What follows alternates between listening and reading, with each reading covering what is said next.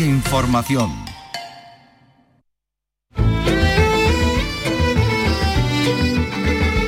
En RAI, Andalucía es cultura con Antonio Catón.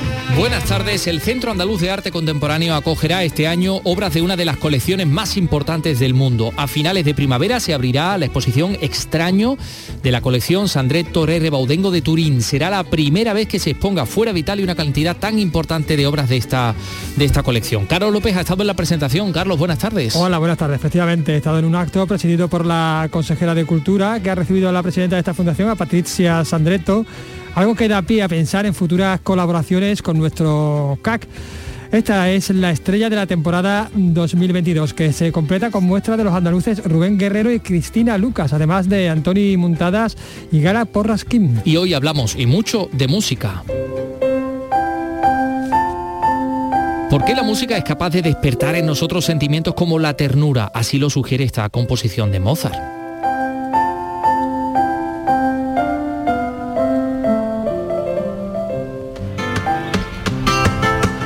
Porque la música polirrítmica hace que marquemos el ritmo, como nos pasa al escuchar estos tanguillos.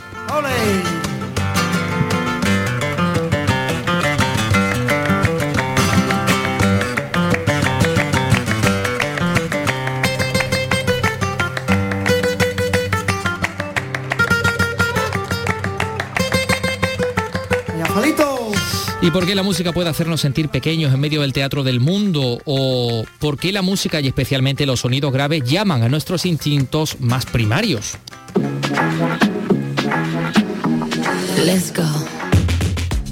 A estas y otras eh, preguntas intenta dar respuesta por qué la música, el bestseller del filósofo francés Francisco Wolf, que hoy está con nosotros. Editorial El Paseo publica la edición en español y su autor viene a presentarnos este trabajo meticuloso, apasionante, que puede marcar un antes y un después para los amantes de la música que somos todos. Pero bueno, hoy también hablaremos de patrimonio.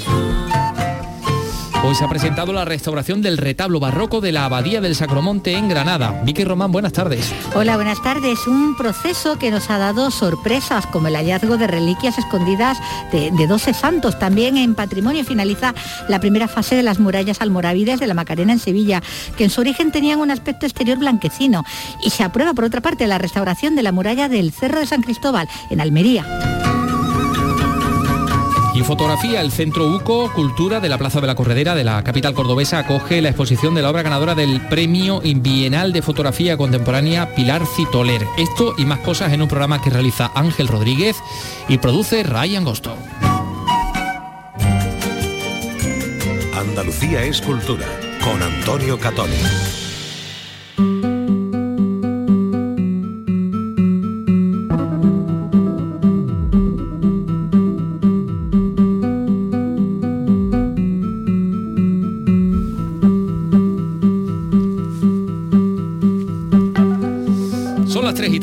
Hoy se ha presentado la nueva temporada expositiva del Centro Andaluz de Arte Contemporáneo de Sevilla, bueno, que tiene su sede en Sevilla, en el Monacero de la Cartuja, una retrospectiva sobre la colección Sandré Torrere Baudengo de Turín es la protagonista de esta temporada, Carlos. Y tanto, y es que es la exposición de mayor envergadura fuera de Italia que se ha realizado hasta el momento. Incluye obras bueno, de los 30 años de existencia de una de las colecciones privadas más importantes del mundo, equivalente para entendernos a la colección Thyssen, pero esta vez de arte contemporáneo.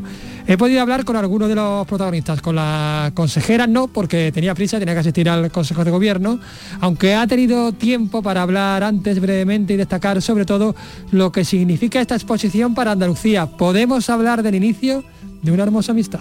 Una fundación que posee una de las colecciones de arte contemporáneo más importantes de toda Europa, lo que viene es a reforzar esa oferta de excelencia que sale de este centro andaluz de arte contemporáneo. Muchísimas gracias por tu generosidad, por fijarte en nosotros y por fijarte en este centro. Me ha gustado especialmente ese mecenazgo que haces con los jóvenes talentos, con las residencias, ayudándolos en sus primeros momentos para que se conviertan en grandes artistas. Con Patricia vamos a tener una exposición extraño, colección Sandreto Rebaudengo, que ocupará el claustro norte y la zona monumental del monasterio desde el 8 de junio, desde el 8 de junio.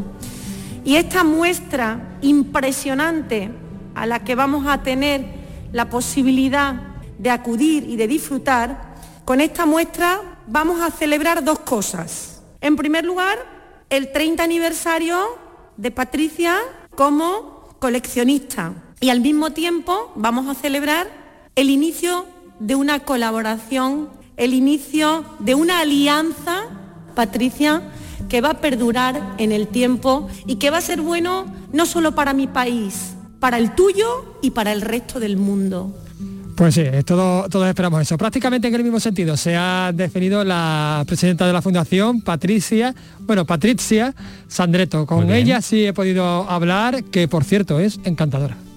Bueno, muchísimas gracias por atendernos y bueno, se inicia una colaboración con, el Centro Andaluz de Arte Contemporáneo, esperemos que se prolongue en el tiempo, ¿no? Oh sí, espero, de verdad, es una experiencia maravillosa, eh, no conocía este fantástico centro y estoy seguro que podemos hacer buenos proyectos y empezando ahora en junio presentando una parte de mi colección eh, en un año que para mí es particular, es muy importante porque hace 30 años desde cuando empecé a coleccionar arte contemporáneo. Estoy muy, muy, muy feliz que aquí, en este lugar tan maravilloso, se pueda presentar la colección. Hablamos de la exposición Extraño, lleva por título... Sí, sí va a ser una exposición donde, donde estarán mm, obras diferentes, pintura, escultura, fotografía, vídeo, instalaciones.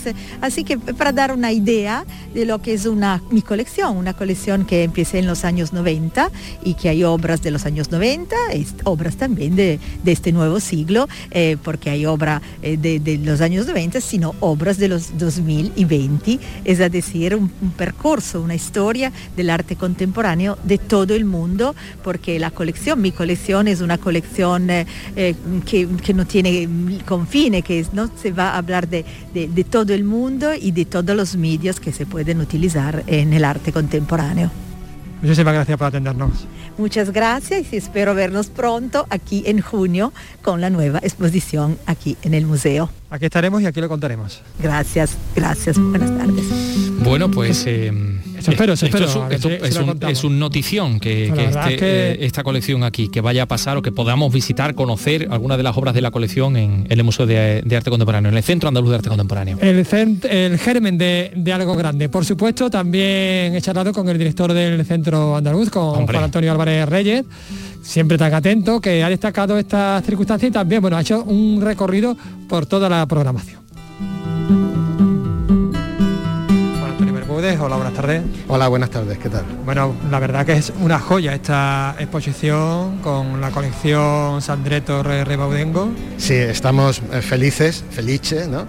De, nunca mejor dicho en italiano, de poder hacer eh, esta gran exposición. En realidad va a ser una exposición doble porque eh, ocupará dos de los principales espacios expositivos del Centro Andaluz de Arte Contemporáneo, la zona monumental y también el clausón norte. Son los espacios más amplios, estamos hablando de más de 2.000 metros cuadrados que vamos a dedicar a mostrar el arte internacional que ha coleccionado Patricia Sandreto y a la vez que creemos que va a ser el inicio de una buena amistad que va a continuar en los próximos años el inicio de una buena amistad que quizás se, consolide en una sede permanente aquí en el Centro Andaluz de Arte Contemporáneo? Bueno, eh, yo creo que eso todavía es prematuro, ¿no? porque estamos conociéndonos, es una relación que se está iniciando y que estamos muy ilusionados y creemos que podemos llegar a hacer grandes cosas y vamos a empezar con este gran proyecto en Sevilla, el gran proyecto, que está comisariado por el director del Museo Patio Herreriano de Valladolid y por mí mismo y que también se exhibirá en, Valladolid, en la ciudad de Valladolid. Pero también estamos haciendo otros proyectos con la Fundación Sandreto con, eh, en eh, otros lugares de Andalucía y que todavía no queremos anunciar, pero que próximamente eh, lo haremos. ¿Habrá más sorpresas en este sentido? Sí, habrá más sorpresas, sí, sí. No es la única exposición que vamos a, poder disfrutar a lo largo del año, también eh, tenemos otras exposiciones tanto de artistas nacionales como de artistas andaluces. Sí, una de nuestras labores siempre es apoyar el tejido andaluz porque tenemos grandes artistas, grandísimos artistas y en este sentido hacemos dos exposiciones de media carrera de dos artistas muy consolidados ya, jóvenes pero consolidados, que son Cristina Lucas, eh, con una gran trayectoria internacional, una artista de Jaén y también hacemos eh, una retrospectiva o una exposición de media carrera de Rubén Guerrero. Rubén Guerrero es uno de los grandes pintores andaluces eh, yo suelo comentar que cuando eh, voy comentando a la gente del medio artístico que estamos haciendo la, exposición de media carrera de Rubén Guerrero, me dicen, ya era hora, ¿no? ya le tocaba, ya le tocaba. Y evidentemente es un grandísimo pintor, un gran artista y estamos felices de poder organizarla. Y después también hacemos exposiciones de artistas internacionales, eh, como por ejemplo la de Gala Posraskin, que ha estado este fin de semana trabajando eh, con nuestra colección, que va a contar la, manera, eh, la colección de una manera distinta y a la vez que vamos a mostrar proyectos específicos suyos. Un artista que vive en Los Ángeles, mitad colombiana, mitad coreana, y que está ahora mismo exponiendo en, Londres, en, en Gasworth, tiene otra exposición en Nueva York, ha estado en las grandes bienales de arte contemporáneo y bueno, va a hacer un proyecto específico para aquí, para Sevilla. O también el gran proyecto que hemos hecho con el Ateneo de Manila, es de Anthony Muntadas, el gran artista conceptual catalán, eh, Premio Velázquez, que eh, se ha fijado en, cómo en el siglo XVI el galeón de Manila, que iba de Manila a México, eh, inicia un proceso de globalización eh, económica y que es también transcultural. Y es un proyecto que, que consta de tres partes y dos de ellas se han producido aquí en la ciudad de Sevilla. Hay mucha relación porque estamos hablando de mantones de Manila. Mantones de Manila, cerámicas hechas en la, en la fábrica de, cerámica de la Cartuja y también monedas que se han hecho aquí en un taller en Sevilla. Bueno, pues muchísimas gracias por atendernos, señor Álvarez Reyes, y enhorabuena. Muchísimas gracias a vosotros y encantado de animando al público que venga a visitarnos. Siempre tan amable Juan Antonio Álvarez Reyes, el director del Centro Andaluz de Arte Contemporáneo, va a abrir este, este año expositivo el 24 de marzo con Antonio Montadas, como acaba de contar. Bueno, pues vamos a hablar de otras cosas. Eh, patrimonio también, pero patrimonio histórico-artístico, 3 y 12. Andalucía es cultura con Antonio Catoni.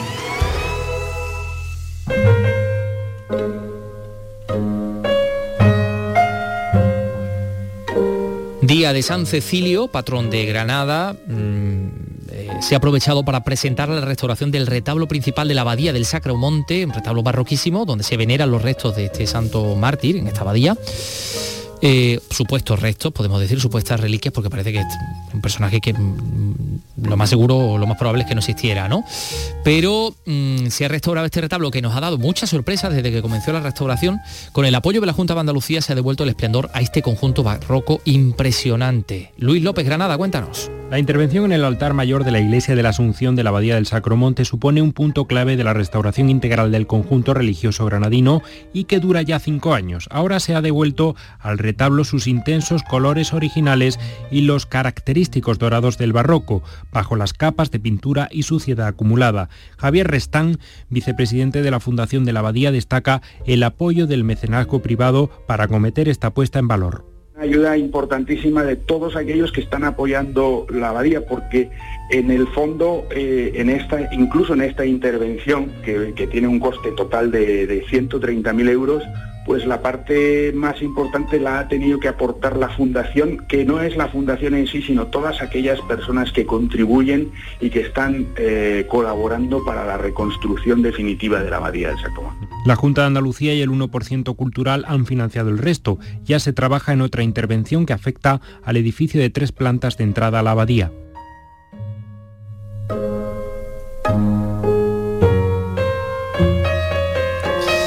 Pues el retablo del Sacromonte y vamos a hablarles de dos murallas. La primera, la muralla de Sevilla, de la Macarena. Han finalizado los trabajos de restauración y conservación de la cara interior de esta muralla, actuaciones que han revelado, entre otras cosas, que Esta muralla almorávide del siglo XII llevaba un revestimiento exterior blanquecino, un revestimiento de cal. María José Molina ha estado en la presentación de los trabajos. Sevilla, adelante. Durante un año se ha intervenido en la superficie de la muralla porque la estructura no estaba dañada según los estudios previos. Se ha limpiado la vegetación, se han rellenado huecos y pérdidas de material, pero sin afectar a su fisonomía actual ni intentar recuperar el aspecto original. El arquitecto Fernández Sánchez Merchante, director del proyecto, explica que solo se ha intervenido en las partes más deterioradas y se han conservado las evidencias de todos los trabajos que se han llevado a cabo a lo largo de los años desde el siglo XII. Se mantuvieran todas las huellas históricas para no provocar falsos históricos, por lo tanto no se han hecho ninguna reintegraciones volumétricas de cómo podía haber sido lo que realmente falta. La muralla ha quedado limpia, acondicionada y protegida contra problemas futuros, pero además se convierte en sí misma en una fuente de conocimiento para los investigadores y para quienes paseen a su lado. El arqueólogo conservador Oscar Rodríguez nos ha contado que queda demostrado su origen almorávide, que la original se mantiene completa pero con añadidos y que se han encontrado restos de pigmentación y revestimiento. Por ejemplo, ese paramento que tienes ahí delante es muralla original y los dobles cajones que están arriba un poco más claros también son almohades. Pero eh, aunque tú veas un cajón restaurado recientemente, lo que hay detrás es muralla original también. Lo que pasa es que ha habido una pérdida de masa. ¿eh? O sea que en realidad la muralla, lo que en sí misma está completa. Se construía la muralla con los cajones, con los encofrados y después se revestía. Intramuro, prácticamente el mismo color que estáis viendo porque eh, la tapia lleva un componente de tierra, tierra roja, que es la tierra de los cimientos, que se incorporaba y por eso tiene esa tonalidad, eh, digamos, anaranjada eh, rojiza. Y arriba lo que ocurre es que es más blanquecina porque la cal, la proporción de cal es, mayor, pero también tiene esa tierra. Y después extramuro, lo que sí hemos detectado, que ahora ya lo corroboraremos, corroboraremos si Dios quiere con la próxima intervención, es que había un revestimiento más acabado. Mm, cerca, podríamos decir, como un enlucido en blanco. Y tal vez algún tipo de, decoración. Para terminar con la restauración de la muralla histórica que fue defensa islámica de Sevilla queda aún por actuar en la cara exterior donde se empezará a mitad de este año y en el extremo de la puerta de Córdoba incluyendo las torres que salpican su recorrido. Ya se trabaja en el otro extremo, en el arco de la Macarena donde estaba la puerta musulmana de Bab al-Makrin al-Macrín, sí señor, la puerta de la, de la Macarena, el arco de la Macarena. Eso eh, respecto a las murallas almorávides de Sevilla, pero es que se ha aprobado también la restauración de la muralla anterior en el tiempo, como es la muralla del Cerro de San Cristóbal de Almería. Eh, forma parte del conjunto monumental de la Alcazaba, 206 metros de muralla en los que se va a actuar. Antonio Hermosa, Almería, cuéntanos. Las murallas de San Cristóbal son monumento nacional porque forman parte del conjunto de la Alcazaba. La Comisión Provincial de Cultura ha dado el visto bueno al proyecto para su rehabilitación. Unas obras que se vienen reclamando desde hace muchos años porque hay zonas donde se están cayendo trozos enteros de la muralla cuando llueve. La rehabilitación de la muralla forma parte de las obras de recuperación de la Alcazaba en las que se van a invertir 7 millones y medio de fondos europeos. La Asociación Amigos de la Alcazaba celebra la decisión. Antonio Verdegay.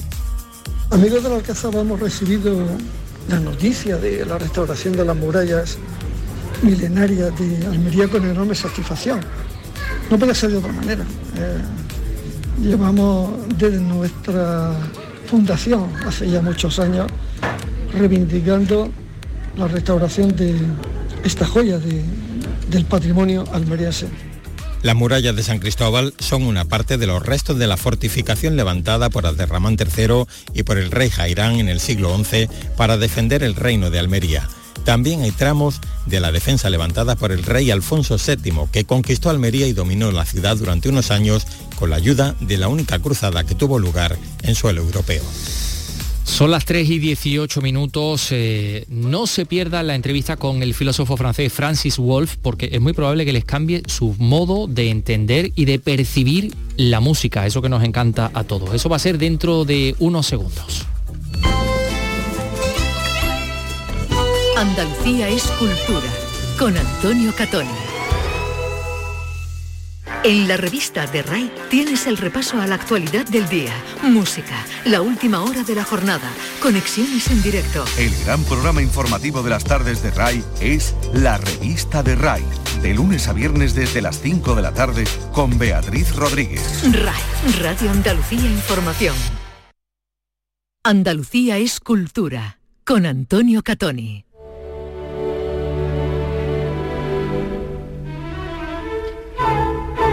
Vamos a comenzar poco a poco.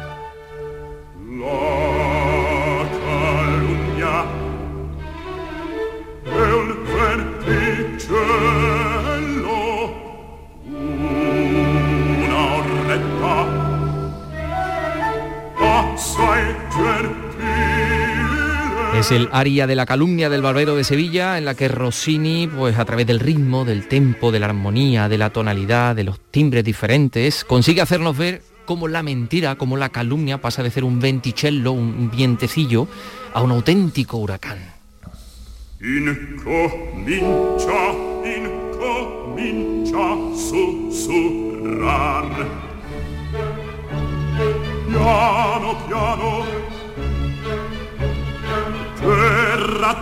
Sí, sí, piano, piano, pero ya verán ustedes lo que acaba esto. A nosotros nos envuelve la música en estos momentos como envuelve a la persona que nos desvela los mecanismos de la música, el filósofo francés Francis Wolff cuya obra Superventas Pourquoi la musique, en francés, ha sido publicada en español por El Paseo y Seregón, porque la música.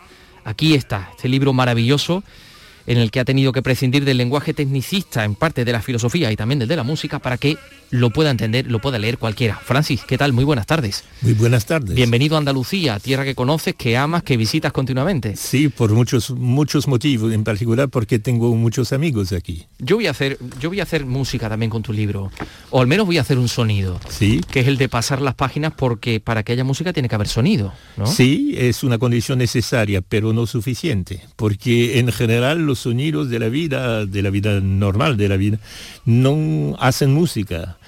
Eh, son algunas, es una condición porque cuando estaba aprendiendo la música a la edad de ocho años y aprendí la definición de la música, es el arte de los sonidos. Y cuando yo tenía ocho años me parecía una definición milagrosa, algo increíble, poder en tres eh, palabras dar algo como el misterio de, una cosa tan complicada de definir que ese arte abstracto que es la música. Pero obviamente la dificultad es saber lo que es el arte y qué son los sonidos. Y para entender lo que es la música hay que ver cómo una secuencia de sonidos puede transformarse en música, justamente. Entonces la experiencia que propongo es la siguiente. Estamos en un tren, un poco cansado, casi durmiendo, y de repente el tren se pone en marcha. ¡Brum! Ruido, mm, me despierta, ¿qué pasa? ¿Qué pasa? El tren está se poniendo en marcha. Entonces, ah, estoy sosegado, es el, es el ruido de, el sonido de, de, de las ruedas contra las raíles. Muy bien ahora puedo dormir y puedo no escuchar los ruidos, eh, porque el ruido es el señal biológico de que necesito para alertarme de los acontecimientos del mundo. Pero ahora puedo también me poner a escuchar los sonidos, los sonidos del tren, no como señales de acontecimientos, sino como mera secuencia. O sea, voy a escuchar esto.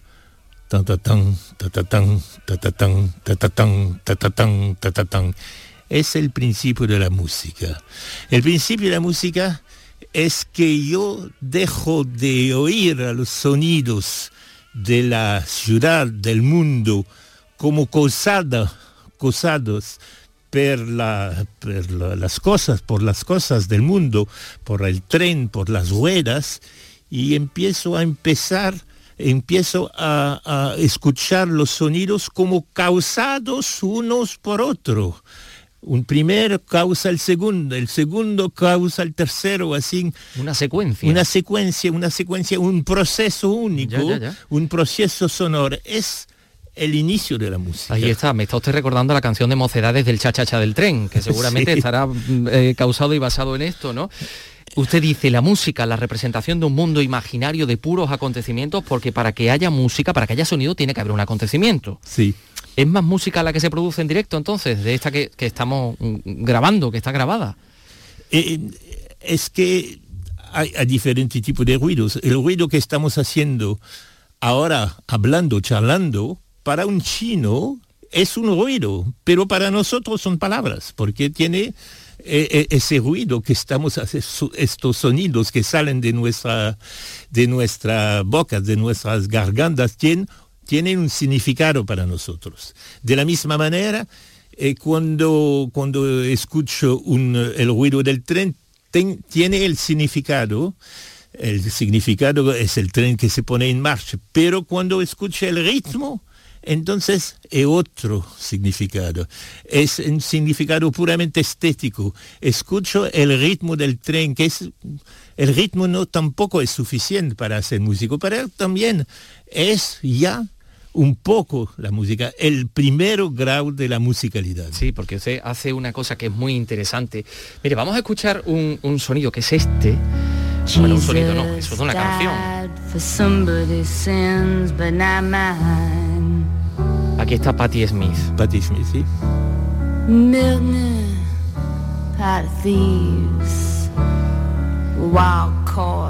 Que está casi recitando, eh, Francis, porque claro, usted establece una, una, una gradación, una escala interesantísima entre la palabra pura y la música pura. Y no significa que la palabra deje de ser música, bueno, sí puede dejar de ser música, pero hay un momento en que la palabra y la música empiezan a entrelazar sus caminos, sí. como en este tema, por ejemplo, ¿no? Exactamente. Eh, lo, lo, que pasa es que eh, no se puede hablar, hablar normalmente sin una entonación, sin una tonalidad, sin una po un poco de musicalidad. Si no, yo voy a hablar como un ordenador del siglo X y XX. Entonces, cuando hablamos, cuando hablamos ya hay un poder de expresividad que pasa por la entonación. Y en el inicio de la ópera, en el siglo XVI, era lo que estaba privilegiado, la entonación ¿Por qué? Porque la, es la expresión de las pasiones humanas. Y la música era apenas el, el, para, para, sostener la, la, la, las intonaciones, la expresión de la de Lo importante palabras. era la palabra, ¿no? La importante la palabra. Y cuando escuchamos a Patti Smith, es un poco la misma cosa. Está expresando cosas a través, pero el modo de expresarse ya es musical y eh, el acompañamiento musical es para reforzar lo que está diciendo. Es muy, y como tiene una voz muy grave, muy, muy, muy emocionante. Entonces pasa la emoción a través de algo que normalmente sería más literario que musical. Aquí está Patti Smith, pero bueno, este es uno de los cortes que aparecen en la página web que acompaña este libro, porque este libro no solo se lee y se tiene en las manos, sino que también se escucha. Hay una página web donde están todos esos sonidos, eh, como este otro sonido, por ejemplo. Aquí están los pigmeos, y esto puede ser solo ritmo, por cierto, un polirritmo. Esto parece como los tanguillos de Cádiz, ¿no? Aquí hay varios ritmos unidos. Sí. Es, eh, son varios ritmos entrelazados, de tal forma que eh, eh, es muy difícil de, notarlo, pero hay antropólogos que hicieron el trabajo de notar la, la, esas polirritmías. Eh, que son muy complejos, se parece, cuando no se conoce nada, se parece un caos, pero no son caos, son, son diferentes líneas rítmicas entrelazados entre que, cada uno tiene su lógica y la, dificultad es que no hay un ritmo dominante tampoco hay un compás dominante. Entonces, por eso va a generar un tipo de, de, de, baile que parece ca caótica, pero que no se puede uh, no, una pareja no puede bailar al mismo sí, tiempo. Sí, que tiene su orden dentro de sí, ese aparente caos, ¿no? Vamos a acercarnos un poco y ya de esta manera a por qué la música actúa en nosotros, por qué, por ejemplo, nos hace bailar como los pigmeos o por qué nos hace emocionarnos.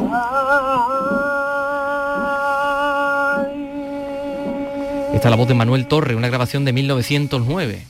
Con lo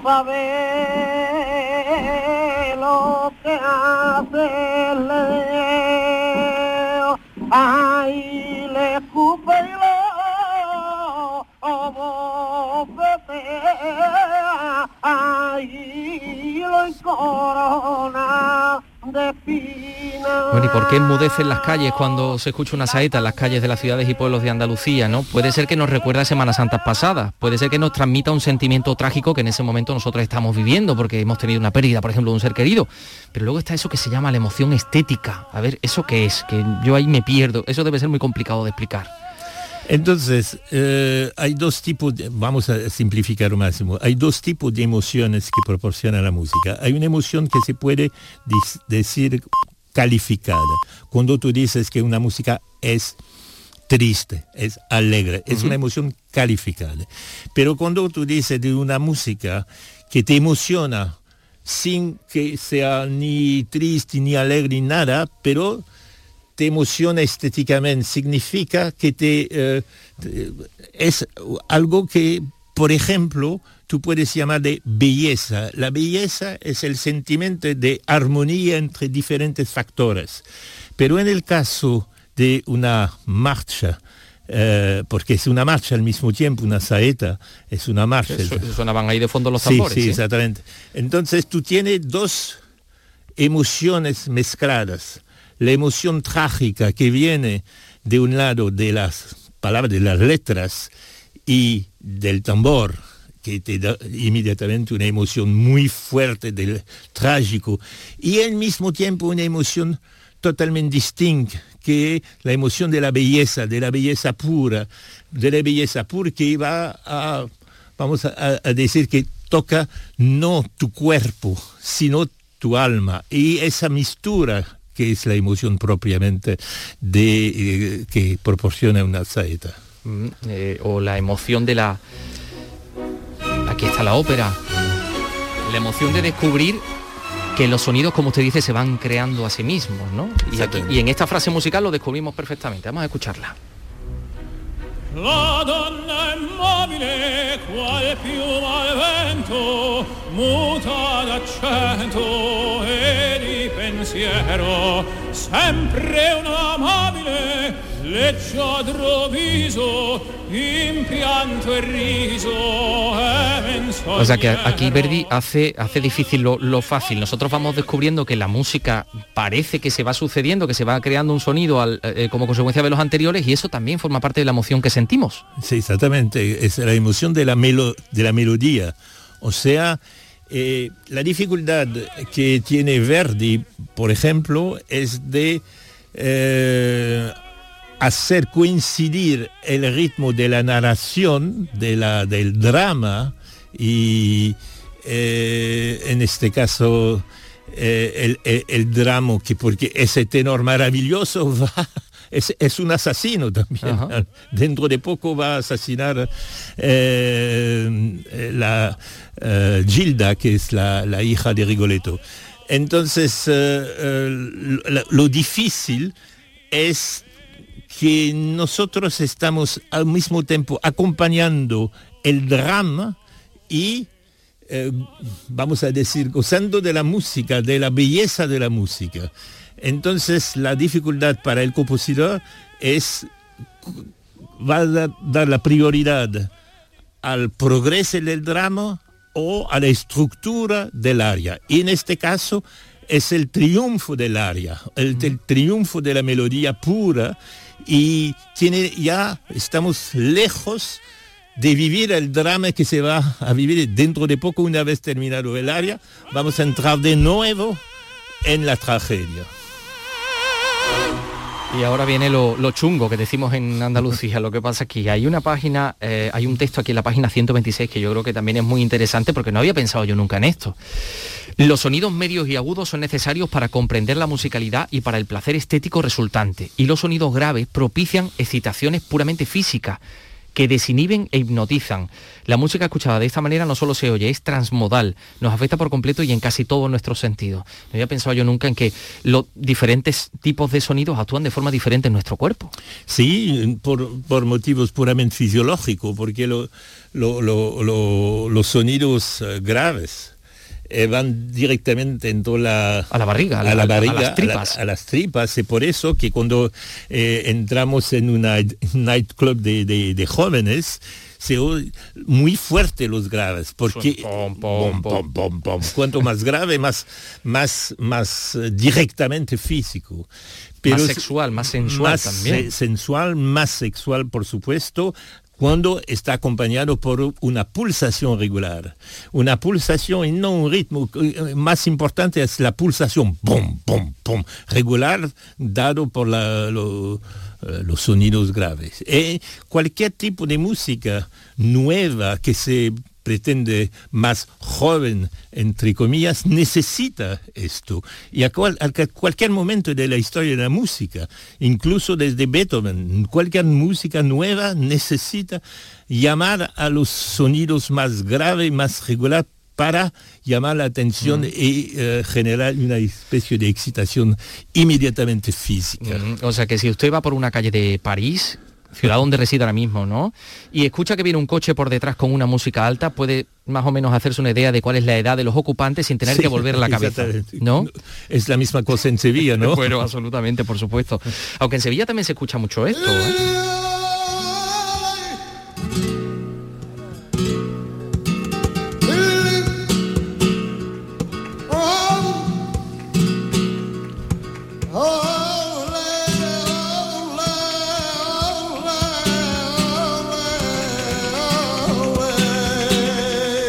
Esa voz maravillosa de Capullo de Jerez, ese a- ayeo le, mm, entre palabra y, nada, y, palabras sin sentido, ¿no? Como puede ser la, poesía, por ejemplo, de, Nicolás Guillén, ¿no? Eh, esta es música en concreto de la bulería que hace, como dice, que nos, que nos movamos, incluso en la que a veces vemos, y usted señala, como los bailadores, el bailador o la bailadora, disocian el movimiento de, de las manos, de los brazos y de los pies. Exactamente, porque es un ritmo muy complejo, eh, un, un ritmo muy complejo que eh, yo distingo el ritmo del compás. Eh, el compás parece muy simple, muy sencillo, pero el ritmo eh, se cuenta con eh, dos tiempos, ¿eh? siempre cuando lo- los flamencos cuentan eso a un, dos, a partir de en dos, en dos tiempos, 12 tiempos.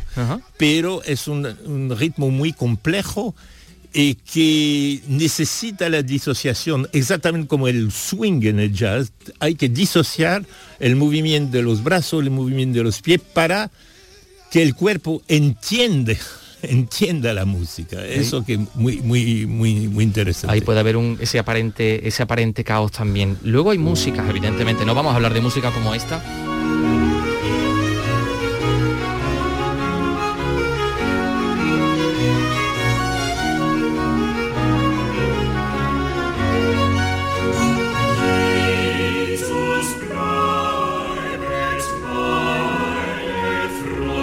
Esta estaría llegando casi al punto de la música pura porque contiene palabras, ¿no?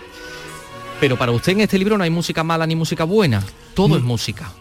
Eh, hay, hay músicas mejores que otras, pero no depende del género. Hay, hay música popular muy buena y hay música popular muy sencilla y algunas que, que no tienen mucho, mu- mucho interés.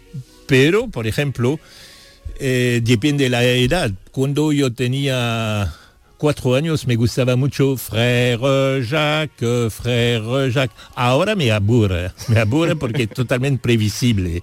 Entonces yo que digo es que la calidad de una música depende, vamos a decir, de la- del equilibrio entre la previsibilidad y la imprevisibilidad de la música.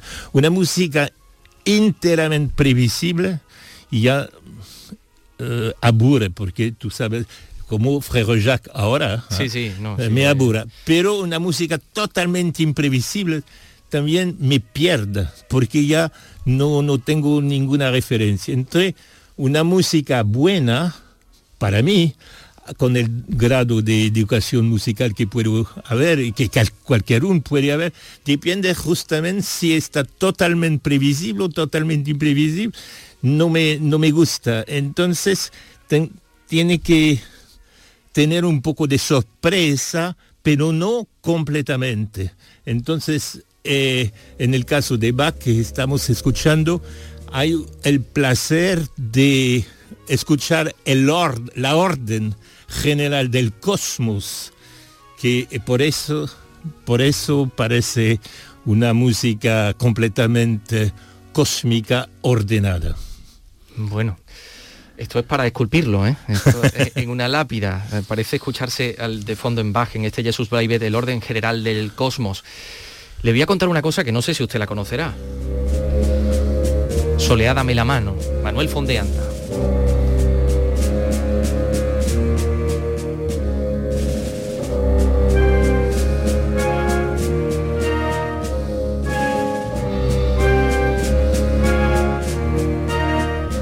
Bueno, Igor Stravinsky estuvo en Sevilla acompañado de Diaghilev, el, el autor del conocido autor de los vales rusos, y cuando escuchó esta, esta marcha en una calle de Sevilla, con la cofradía de San Bernardo, le dijo a su amigo Diaghilev, le dijo, estoy escuchando lo que veo y estoy viendo lo que escucho. Ay, yo no conocía. ¿Mm?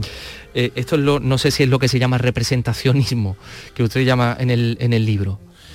Eh, sí, hay un modo propio de la música de representar pero no, no representa, la música no representa cosas eh, como esta botella o este libro, etc. Representa movimientos, representa eh, eh, acontecimientos, representa la, la relación que tiene entre ellos los acontecimientos del mundo. Por ejemplo, en, en el Bach que estábamos escuchando, eh, representa la orden del mundo donde todos los acontecimientos llegan a su momento en su lugar. aquí en eh, este caso sería cuando la Esperanza Vetriana pasaba por la cárcel y le cantaban saetas los presos. Exactamente. Esa es la representación. Pues nos vamos a ir con Sole a Dame la Mano. Eh, van ustedes a identificar este libro porque es muy amarillo, que yo no sé por qué tan, tan, amarillo. Desde luego así se identifica muy bien, pero es una maravilla este por qué la música de Francis Wolf a quien agradecemos que haya estado con nosotros contándonos la música que en el fondo es contarnos a nosotros mismos. Sí, porque es, es uno de los pocos eh, universales, una de las pocas cosas que son universalmente humanos. Eh, cualquier pueblo, cualquier sociedad, cualquier cultura, cualquier civilización tiene música y tiene modo de expresarse a través de la música.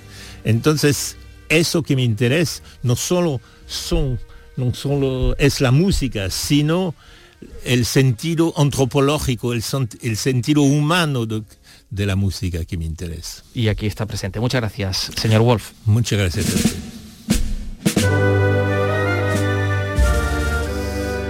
Sido un, un, placer escuchar a Francis Wolf. Bueno, pues aquí está esta banda, que es una orquesta de viento en realidad, Nace el germen de la futura Orquesta de Vientos de Andalucía. Eso ha surgido en las primeras jornadas de vientos y bandas sinfónicas que se han celebrado esta pasada semana en Sevilla, jornadas organizadas por el Conservatorio Superior de Música de la Universidad Hispalense, donde se ha debatido sobre las bandas y donde los músicos pues apelan a la creación de una institución pública, una especie de orquesta de viento similar a la Orquesta Joven de Andalucía. Carlos López ha hablado con Israel Sánchez, director del Conservatorio Manuel Castillo, y con Luis Martínez, que es el director del CICUS, del Centro de Cultura de la Universidad de Sevilla, que también es implicado. Todo este barullo musical, todo este sonido que se escucha de fondo, espero que se me escuche bien, son los músicos de la OSC, es decir, la Orquesta Sinfónica Conjunta de la Universidad de Sevilla por un lado y del Conservatorio Superior de Música Manuel Castillo porque las bandas sinfónicas y las orquestas de viento tienen otra vida, además de, la que ya conocemos y que también nos gusta, ¿por qué no?, de pasodobles y de, y de Semana Santa. Vamos a hablar de, este tema con Israel Sánchez, que es el director del conservatorio. Hola, buenas tardes, Israel. Hola, buenas tardes, Carlos. Y con Luis Martínez, mira, han bajado un poquito el, el nivel, que es el director del CICUS. Hola, buenas tardes. Digamos que queréis eh, pues poner en valor estas orquestas sinfónicas que van mucho más allá de las marchas de, Semana Santa que tanto, que tanto nos gustan a todos. Desde luego, pero precisamente por eso, eh, porque a día de hoy eh, la música de los grandes conjuntos de viento es otra cosa completamente distinta o es muchísimo más amplia que el, acervo popular, el conocer popular de la música de verbenas, de la música de Semana Santa, del paso doble taurino, de todo eso. Eh, el conservatorio ha visto una opción clara de potenciar esta otra realidad, que es una realidad absoluta, de, que es una realidad absoluta de, la música hoy en día y de la, de la una formación de este estilo en el conservatorio pues dispone de una enormemente interesante y amplia pero realmente esta, esta orquesta conjunta pues lleva funcionando 11 años con, su programación propia. Sí, y eh, creo que es de los elementos que mayor orgullo deben de traer a nuestra ciudad y eh, realmente a nuestra comunidad, a nuestro país.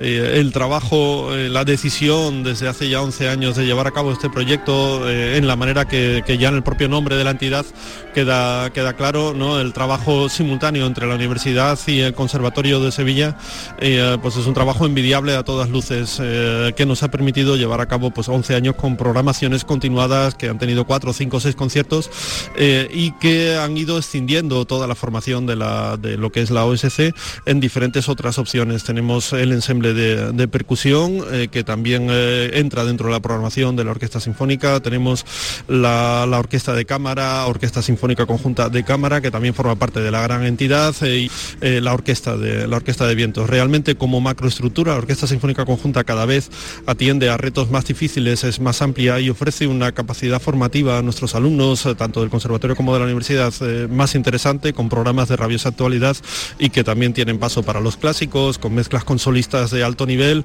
eh, diferentes directores, directores extranjeros, directores nacionales. y bueno, pues en fin, como director del conservatorio no puedo estar más orgulloso del trabajo que hacemos continuadamente. ¿La orquesta girará por toda Andalucía?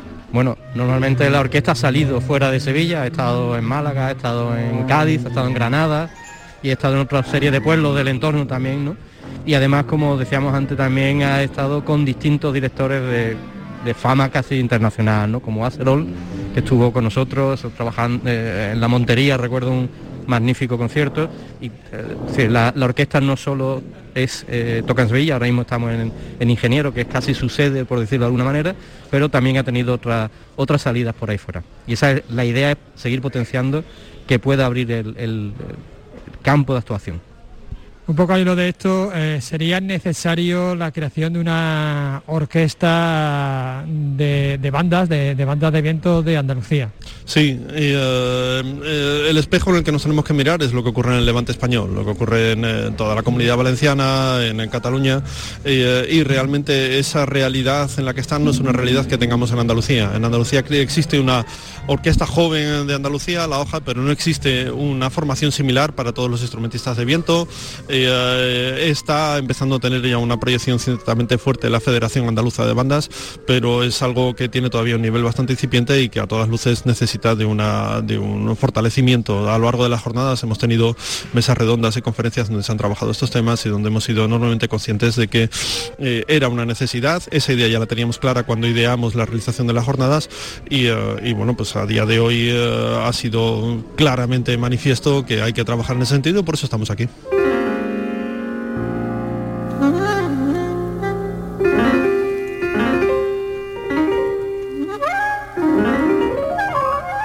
Todo lo mejor, ojalá sea una realidad esa mm, eh, orquesta de vientos de Andalucía. Gracias, Carlos López.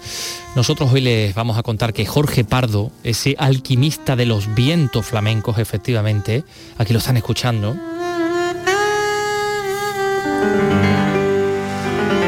Ofrece una charla hoy, una charla coloquio en la Cátedra de Flamencología de la Universidad de Córdoba. Bueno, esto va a ser para, para no perdérselo. José Antonio Luque Córdoba, cuéntanos. Dice Faustino Núñez que son pocos los alquimistas auténticos que conocen la naturaleza y propiedades de los metales que desean fundir y saben obtener a través de esa alquimia arte puro. Se refiere a Jorge Pardo, un músico que vinculó para siempre la flauta y el saxo al mundo del flamenco, acompañando a grandes como Paco de Lucía y Camarón.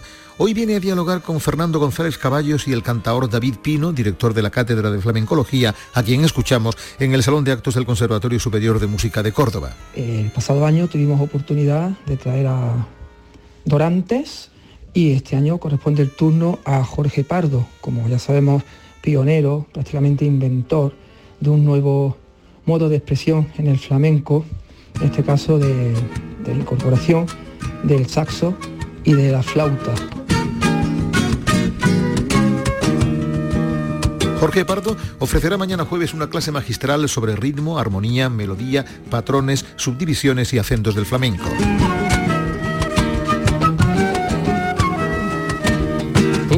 Jorge Pardo. Por cierto, mañana eh, escucharán ustedes a un otro alquimista de los vientos como es Håkan Handenberger. Sí, señor, un instrumentista, un trompetista reconocido en todo el mundo que ha tocado con las mejores orquestas y que va a actuar este próximo este próximo jueves junto a la Real Orquesta Sinfónica de, Sevilla. Bueno, pues nosotros mm, tenemos hoy cine clásico. Andalucía Televisión, poco antes de las 11 de la noche, Deseo, la comedia de los años 30 con Marlene Dietrich y eh, Gary Cooper, cinta dirigida por Franz Borsach y producida por otro grande del cine, por Ernest Lubitsch. Bueno, pues para eso ha venido Paco Gómez Ayas, para hablarnos de, de Deseo, de esta película en concreto. You know, I really am lucky. If I hadn't found you, I'd still be standing in the middle of the road instead of being on my way to San Sebastian. Bueno, pues ahí tenemos a Marlene Dietrich, eh, llevada en el coche por Gary Cooper, camino de San Sebastián, como ella le, le cuenta. Y aquí tenemos a, a Paco, Mo- Co- Paco Gómez Zayas para hablarnos de esta película. De Deseo, la que tal, muy buenas. Muy buenas tardes. Bueno, pues ahí van de, de viaje, compañeros. eh, eh, por- Magníficos compañeros de viaje. por, azar tampoco, por casualidad tampoco, porque ahí todo está muy maquinado por, por Marlene Dietrich, ¿no? Sí, sí, que hace el papel de una mujer así, de un hombre así como aristocrático y que dice que tiene también como unos tíos que... Pero luego se descubre que en realidad se dedican a otra cosa y son muy amigos de lo ajeno. Vamos a dejarlo Vamos a ahí. dejarla ahí. Porque la película en realidad es una comedia, eh, en estas, en algunos aspectos es tremenda- tremendamente moderna, ¿no? En, en los últimos 30, 40 años se han puesto de moda mucho esa mezcla de thrillers y de películas con mucho humor, que esto ya, por ejemplo, lo tiene esta, Esta de película hoy. de los años 30, sí. Y además no era habitual en Hollywood, ¿no? Porque así, por ejemplo, el thriller sí era una cosa bastante eh, bien eh, vista en, en Inglaterra, por ejemplo. En Estados Unidos tardó un poco en entrar el género. Se podía eh, hacer películas de gángster, por Sí, las de ejemplo. Lampa, sí, que eran muy de podía- los 20. sí. pero lo que es así, las películas así como de intriga, de eso, de que te vas ahora de un sitio para otro, de eso lo veían así como películas como de segunda o de tercera categoría casi Claro, y mezclar los géneros lo que Y menos. encima, y encima sí había esta mezcla de géneros, esta comedia romántica que, que hay aquí. Pero bueno, así está, e- esa es la historia de Deseo. De, de hecho, eh, está concebida un poco por europeos, ¿no? En la Sí. producción está Ernest Lubitsch, nada Claro que le menos. da también un poquito el toque también, porque también interviene un poco en el guion, ¿no? Eh, Sí, Lubitsch, sí. Además, Lubitsch estaba ya en una posición, pr- primero de un prestigio enorme, debía de ser entonces el número uno de los directores mundiales.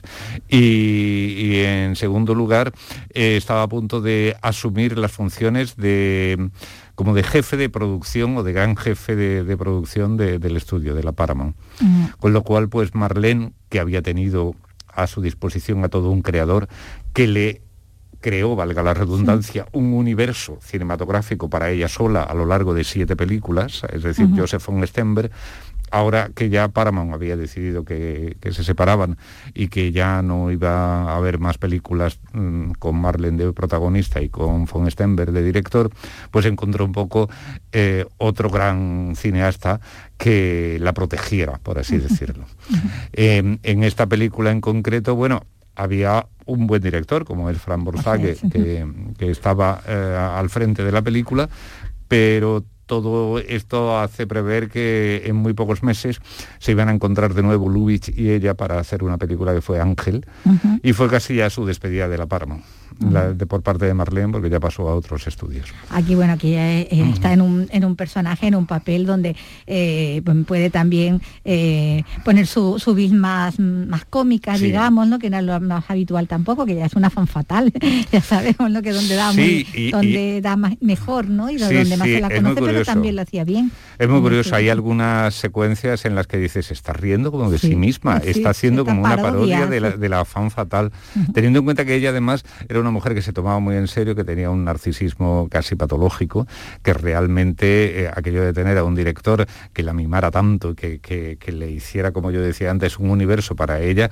es que esto le creó una verdadera dependencia de, su propio eh, físico, de su imagen. Es decir, ella se cuenta que cuando iba a rodar un plano ella pedía un espejo de cuerpo entero para ver cómo iba a quedar ella en pantalla a la luz de aquellos focos y que además eso lo extendió un poco a su vida privada, es decir... Ella tenía aseguradas las piernas, ¿no? Bueno, eso sí, cuando, se, dijo de ella que, era, que eran las piernas más perfectas del mundo y desde luego las más famosas, sí, sí, las aseguró, fue de las primeras en asegurar una parte de su anatomía. Pero aparte de eso, hay alguien que contó una vez que fue invitado a, una recepción, a una cena en casa de Marlene y entonces pues los invitados, el servicio los iba pasando al salón.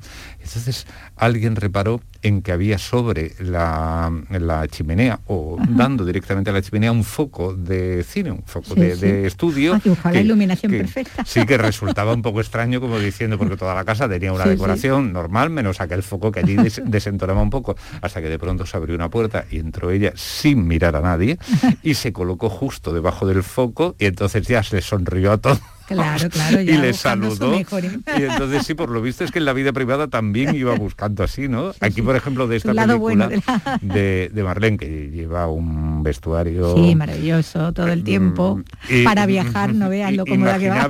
e inimaginable, porque eran los, los delirios de Travis Banton. Ya, estaba aquí como ayudante de Banton Edith Heath, que fue la, la, gran, la gran, la gran costurera. la gran costurera de, de Hollywood en particular y, y sobre todo de la Paramount, ¿no? Y entonces aquí, por ejemplo, a ella, e, ella se encaprichó de un vestido negro, con, un sombrero, con una especie de pamela a juego, y entonces los de los estudios temblaron, porque le quitaba mucha luz, porque le quitaba mucha luz a ella y a todo el plano. Claro, el Y entonces, pues bueno, ahí hubo un tejemaneje, que era mm, que ella empezó a probarse sombreros y se los ponía muy mal, adrede, para decir, ¿ves tú? Si el, que me sentaba bien era el otro. al final aceptó, pero luego ya cuando vio la célebre prueba del espejo, cuando vio cómo quedaba, a por ahí ya, dio su brazo a torcer, pero costó, costó Hombre, es que era una diva, una diva que, bueno, que de diva vamos a ir sobrado esta semana, como vamos a ver en la, en la próxima cita aquí, porque mm. de, de la de Marlene vamos a pasar a la Garbo de la Dietrich, pero bueno, aquí como decimos la tenemos en esta en esta comedia que tiene también su punto de movie, ¿no? Porque bueno, vamos a, a San Sebastián, a Toledo, Aranjuez, porque bueno, están entrando, cruzan la mm. frontera de Francia a, España. Así muy curioso, claro, son unos planos que hay de las ciudades así, mm, hay que estar muy pendiente porque son, claro, son unos planos muy breves, pero bueno, que te, reflejan un poco cómo eran eh, estas ciudades pues en los años 30. En Toledo antes de, la guerra, ¿no? Pues estamos hablando del año 36, ¿no? De mm. cuando se, estrena esta, esta película, eh, que vamos a ver esta noche en nuestra tele. Oye, ¿esto es el, dentro de un ciclo de algo o es totalmente independiente esta, esta predicción? Te lo digo porque por la casualidad de que tengamos también eh, pronto a la Garbo. No, no, eh, nada. no, es posible pero ahora mismo no me acuerdo si los martes de febrero mm, tienen un denominador común. es posible, pero no lo sé. Los jueves sí, los jueves sí que están centrados en grandes relatos decimonónicos. Ah, y por eso veremos a Lagarbo en, esa versión de La Dama de las Camelias. Venga, pues eso vamos a hablar ya dentro de, un par de días, el jueves. Venga, pues, pues nos quedamos para más mañana. Gracias. Hasta luego.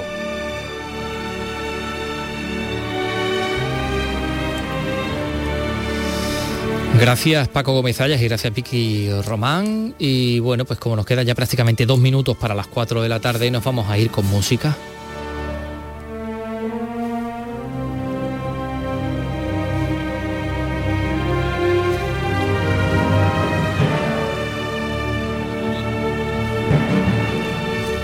Con este tema de Justin Timberlake.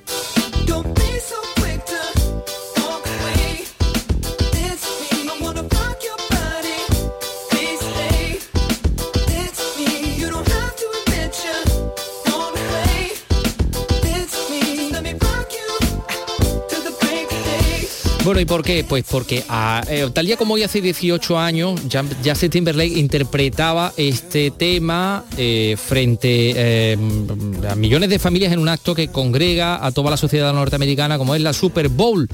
Este tema Rock Your Body que lo interpretaba junto a Janet Jackson en directo. Así sonaba.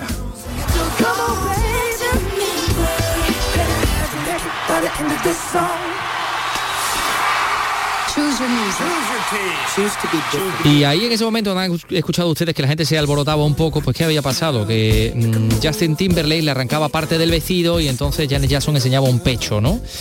Eh, ahora que está cantando y que todos estamos hablando de Rigoberta Bandini con su tema y mamá, en el que dice no sabemos por qué dan tanto miedo nuestras tetas, pues eso pasó exactamente hace 18 años. Nosotros le dejamos con este tema, con este Rock Your Body, que ya tiene dos décadas, ¿eh? hay que ver cómo pasa el tiempo. Mañana regresamos a las 3 de la tarde, no se pierdan Andalucía Escultura. Adiós.